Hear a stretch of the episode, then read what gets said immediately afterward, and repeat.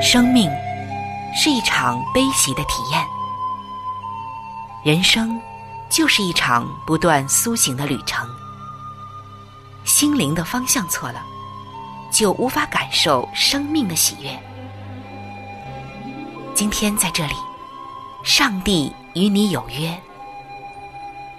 认识上帝是一场盛大的遇见，它能使你。沉淀心灵的浮躁，过滤往日的忧伤，带你触摸心灵与生命的神圣所在。上帝说：“你的心需要休息。”各位亲爱的听众朋友，这里是希望福音电台为您带来的福音节目《触动的心灵》，我是主持人春雨。让我们在这里远离心灵的疲惫，回归上帝的抚慰，触动心灵的每一丝感动，都让它留住。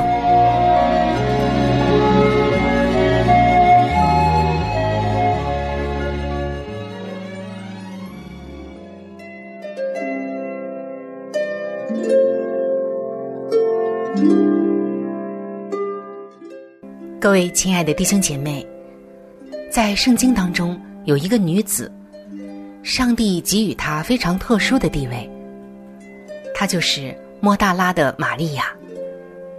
她没有所罗门一样的智慧，也没有拔示巴一样的美貌，更没有撒该的财富和强壮的身体。她的名气也不是世人所羡慕的那种属世的伟大，甚至。他曾经一度特别的遭人唾弃。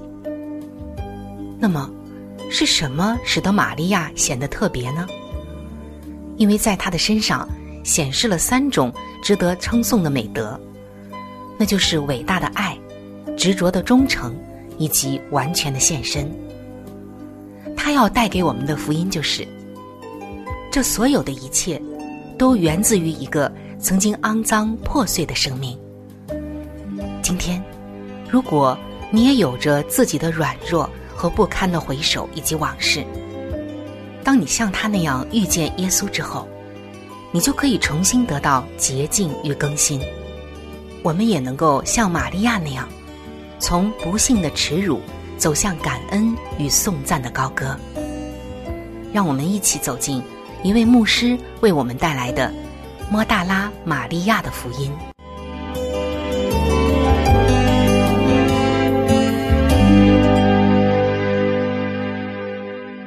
各位亲爱的弟兄姐妹平安，今天我们将继续来分享莫大拉玛利亚带来的福音。在前两期的节目中，我们透过圣经所描写的莫大拉玛利亚的一段故事，可以看到今天的我们其实和他有着许多的相似之处，也看到上帝如何慈悲连续的对待我们。那今天我们还将继续。我们接着上一期的内容，当众人都退去之后，只剩下耶稣和战战兢兢的玛利亚。当那些喧扰的人退去，当那些想用石头打死玛利亚的人退去之后，又发生了什么样的事？耶稣说：“他来不是要定世人的罪，但也不是来姑息罪恶的。”当浑身颤抖的玛利亚。站在他面前，等待他的判决时，我相信，玛利亚在耶稣的脸上读到了爱助与怜悯。虽然还不明白耶稣的恩典，但玛利亚相信并且接受了。我也不定你的罪，耶稣说。但是，为使我们不误解罪恶那致死的本性。耶稣又加上一句：“去吧，从此不要再犯罪了。”等一下，有人会想，耶稣是不是叫我们要变成无罪的呢？当然是的。对此，耶稣非常强调的，正是罪这种疾病正在害死玛利亚。你希望耶稣说些什么呢？去吧，少犯点罪。去吧，少过些淫乱生活。耶稣不是来在罪中拯救我们，而是要拯救我们脱离罪。我们被拯救脱离罪的刑罚和权势，并且最终脱离罪。我个人不是要宣称自己完全了。但我是那完全的救主之跟随者。耶稣给我留下了一个完美的榜样。如果我们胆敢说上帝不能使我免于犯罪，我就是冒入了仇敌之地。我实际上是在说，魔鬼的权柄之大可以试探我犯罪，但耶稣的权柄不够大，不能使我免于犯罪。圣经应许说：“小子们呐，你们是属上帝的，并且胜了他们，因为那在你们里面的，比那在世界上的更大。倘若我能为罪编造出托辞借口的话，罪也不再是罪了，并且我在指责上帝是显然而残忍的不公平，要我做不可能做到的事情。”然后因我做不到而惩罚我，这就像一个父亲叫他那正常走路的小孩子要够着天花板。当小孩子费力踮起脚尖，想要够到七英尺高，他徒劳的用他的小腿跳跃着，但只能够到一两英寸。这样，父亲气愤愤的挥手给小孩子上一巴掌。把他打倒在地上。我告诉过你要够到天花板的，而你竟违背我，这当然是很糟糕的场景。假使我要那学步的小孩子够到天花板，正当他尽力做着这不可能做到的事时，我会温柔的弯下，抱他起来，够着目标的。这就是圣经中所描述的上帝，在上帝的每一诫命中，那固有的能力随时随在要做我们的帮助。当天父要他的小孩子跨越过没有船的红海时，他就把海水分开了。在彼得的故事中，天父就使他可以在水面上行走。用现在的说法就是。他也许会给我们配备水费装备。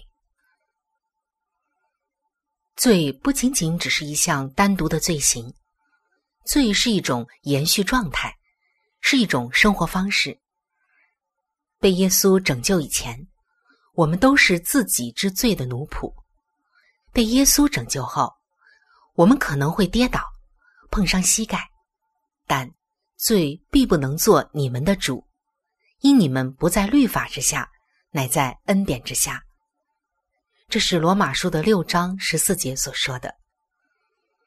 对于基督徒而言，原先是罪恶掌权、不可动摇的地位之处，现在是耶稣坐着为主为王了。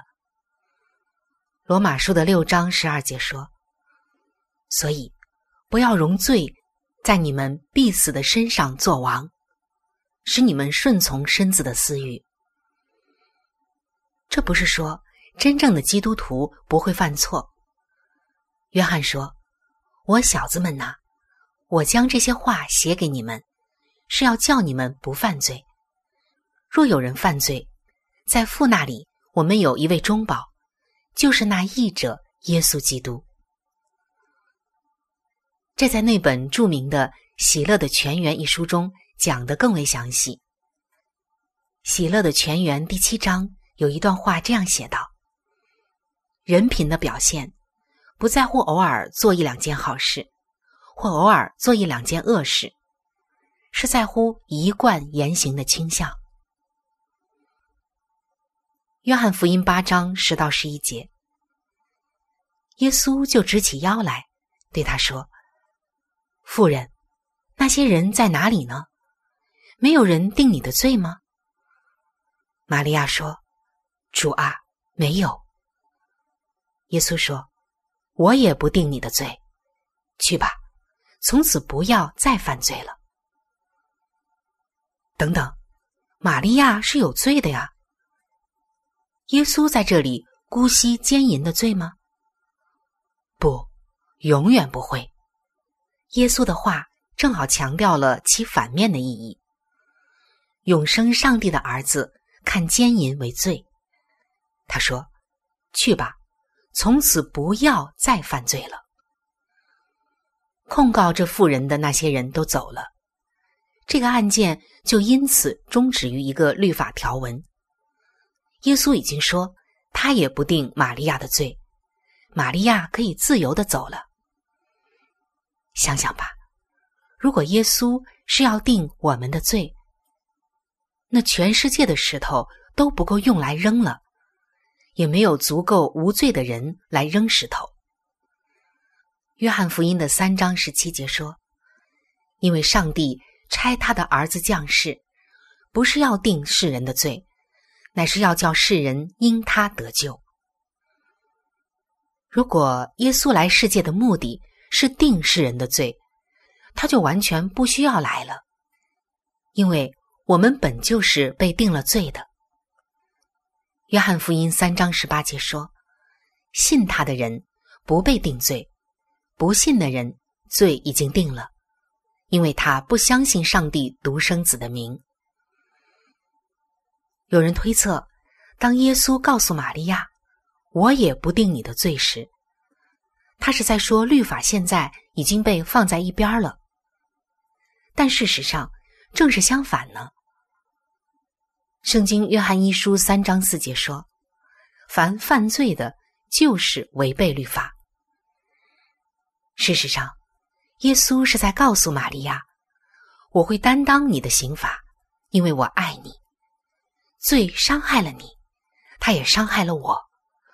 我会替代你的位置成为牺牲，因为你爱我。去吧，从此不要再犯罪，违背律法了。我们看到，耶稣他并不姑息罪，也不定罪，但是他希望我们能够有一个真实的悔改。让我们一起来看下面的这个故事。萨拉是个非常好的基督徒姐妹，她和主有极好极深厚的关系。但她的弟弟乔治却如常话所说的，是家中的害群之马，与他姐姐的生活正好形成对比。乔治酗酒的问题相当严重，多年来对身体的残害，他的身体反抗了。肾功能急速减退。医生告诉萨拉，如果乔治不做肾移植的话，很快就会死去。那么就做移植吧，怎么样？萨拉问道。因为乔治一直酗酒，他的名字能否列在器官申请者之中都成问题呀。萨拉毫不犹豫的问医生：“他自己的一个肾可否捐给他那害病的弟弟？如果你们的血型相配就可以。”医生回答说：“但这会是一个昂贵的手术，并且这样为了一个有着自我残害习惯的人，使你的健康处于危险之下，我们怀疑这是否值得。”麻烦您了，医生，就看看我的肾可否移植吧。萨拉说：“他们的血型确实相符。”当医生财务部谈到钱的问题时，乔治没有保险，萨拉就把自己的房子拿去抵押，并承担父亲所需要的一切款项。萨拉坚决的说服了医院。和肾移植小组做了这个手术。移植手术还好，对乔治而言是这样，但对萨拉而言却不是。他对麻醉剂有少见的过敏反应。手术过后，他的腰部以下就瘫痪了。萨拉在得知乔治明显好转时，便得了安慰，可以承受这一悲剧性的结果。感谢上帝，他说：“如果我可以为弟弟买到几年光阴，让他找到救主，那么即使我再也无法走路，也真是值得的了。”这慈爱的姐姐是多么高贵而无私啊！但是，她的高尚不是我讲的这个故事的目的，因为实际的生活和故事是不一样的。如果萨拉的弟弟从来就没有来到萨拉的床前，谢谢他姐姐伟大的牺牲，你想，萨拉是作何感想呢？如果他的弟弟出院后的第一件事就是找个酒吧庆祝一下，你想，萨拉得知后。是什么感受呢？大多数世人就像乔治一样，接受上帝的赐福后，自私的挥霍一空。如果一个自称是基督徒的人接受了恩惠和生命后，离开耶稣的面，又回到使主受苦害的行为方式上去，你想，耶稣是什么感受呢？当我们真明白了。为我们的罪，耶稣所付出的代价时，我们就再不会想要拥抱那伤害主如此之深的恶者了。耶稣死在十字架上，不是为我们买到一张犯罪许可证，他来是救我们脱离罪。爱是能使我们转离那些罪的能力。罗马书二章四节说。还是你藐视他丰富的恩慈、宽容、忍耐，不晓得他的恩慈是领你悔改呢？玛利亚的故事并没有就此结束于圣殿，我们的也没有，因为我们可能重复同样的错误，在同样的罪上不止一次跌倒。这并不意味着上帝已经丢弃我们。路加福音的八章二节写道：“和他同去的有十二个门徒，还有被恶鬼所附、被疾病所累、已经治好的几个妇女。内中有称为摩大拉的玛利亚。”马可福音的十六章九节，这里写道：“在七日的第一日清晨，耶稣复活了，就先向摩大拉的玛利亚显现。”耶稣从他身上曾赶出七个鬼。玛利亚曾经有七次又回到旧有的罪恶生活方式上，耶稣都已赦免了他。箴言书二十四章十六节说：“因为一人虽七次跌倒，仍必兴起；恶人却被祸患倾倒。”我们的问题是。在某个特定的罪上得到释放，脱离那些鬼时，我们不会马上用好的替代品填补那些空处，然后很快我们又会回到旧习惯的轨道上。路加福音的十一章二十四到二十六节写道：“乌鬼离了人身，就在无水之地过来过去，寻求安歇之处。”既寻不着，便说：“我要回到我所出来的屋里去。”到了，就看见里面打扫干净，修饰好了，便去另带了七个比自己更恶的鬼来，都进去住在那里。那人幕后的景况比先前更不好了。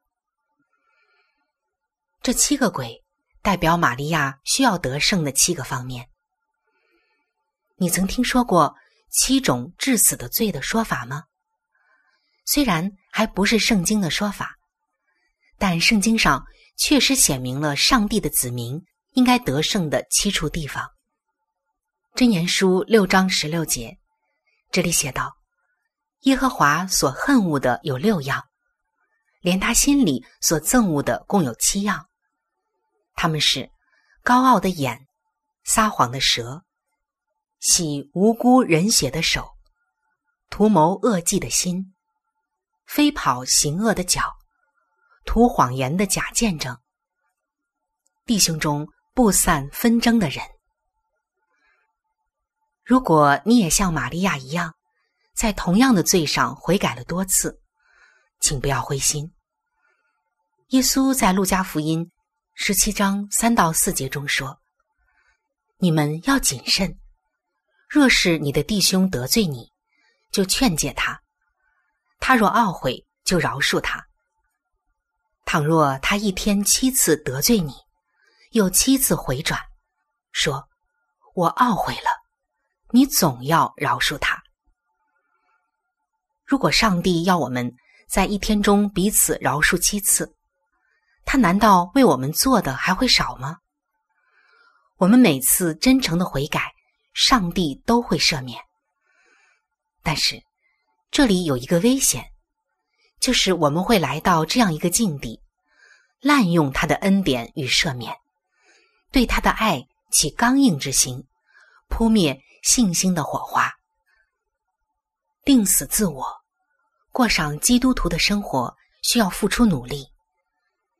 圣经说：“我们要打仗、征战、赛跑、斗拳、比武。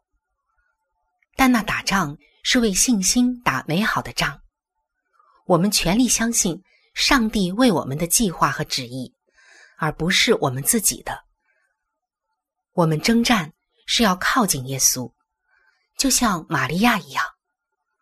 我们和耶稣在一起的时候，就远离罪。”约翰一书的三章六节说：“凡住在他里面的，就不犯罪；凡犯罪的，是未曾看见他，也未曾认识他。”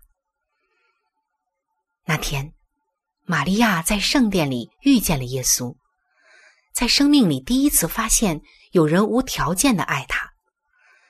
玛利亚遇见了一位对他的灵魂而非身体感兴趣的人。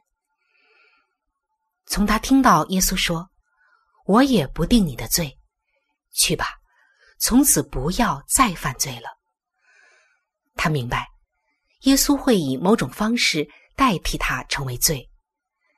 玛利亚看到祭司们愤怒凶残的目光，知道他们若不为自己在人前丢脸报仇，就必不罢休。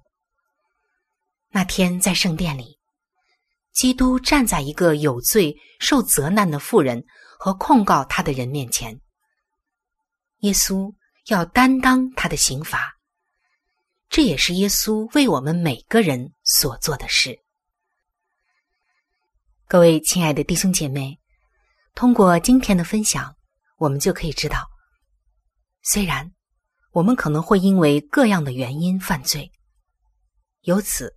也本应该带来一个定罪的审判，然而在那控告者和审判之间，却站着我们的救主耶稣。耶稣来不是要定世人的罪，但是他也不是来姑息罪恶的。他担当了我们每一个人的罪以及罪的刑罚。他对我们说：“去吧，从此不要再犯罪了。”我们看到。即使是在审判当中，仍然有上帝那完全的救恩和上帝的爱。对于基督徒来说，罪恶不再掌权，他们不能再在我们的生命里做主，反而是耶稣来掌权。若有人犯罪，在我们的父上帝那里有一位中保，就是义者耶稣基督。这是圣经告诉我们的。然而。耶稣虽然不姑息罪，也不定罪，可是他也盼望我们能够真实的悔改。即使我们因着自己的软弱重复的犯罪，上帝无条件的爱却没有离开我们。耶稣如何对待莫大拉的玛利亚，他也如何对待今天的你我。所以，这一个恩典的故事也是关乎你的故事。耶稣。也正要把这样的恩典带到你的生命中。今天，当你听到这样的声音、这样的故事，你已经遇见耶稣了。只要你愿意接受他，那么这上面所有的恩典都是你的。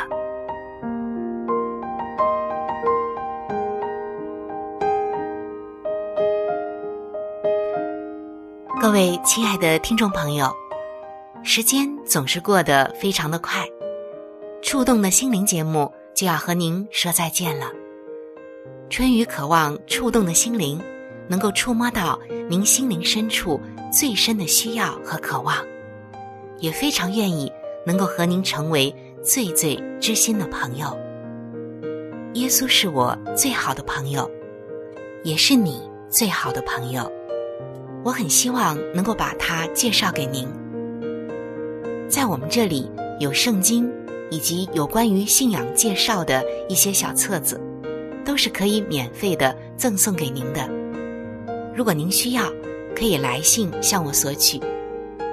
来信请寄：香港九龙尖沙咀山林道二六杠二八号。山是大山的山，林是树林的林，道是道路的道。香港九龙尖沙咀山林道。二六杠二八号，您写“春雨收”就可以了。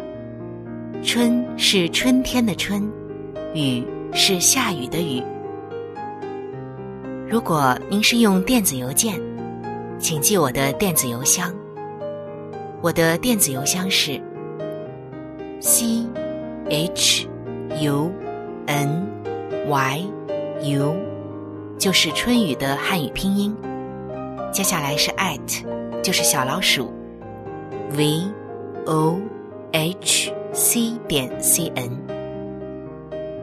在这里要特别说明的一点就是，如果您的条件许可，非常的欢迎您能够上网来收听我们的节目，以取得最佳的收听效果，同时也可以听往期的节目。我们的网址是。三 w 点 x i w a n g 就是希望的汉语拼音。接下来是英文的 radio，就是 r a d i o 点 o r g。非常的欢迎您能够上网收听我们的节目。好了，今天的节目就到这里。我期待着您的来信，也希望您能够常常的光临和支持这一频率，收听希望福音其他时间段更加精彩的节目。愿您能够充分的认识和体会上帝的爱，也愿上帝的爱能伴随您一生。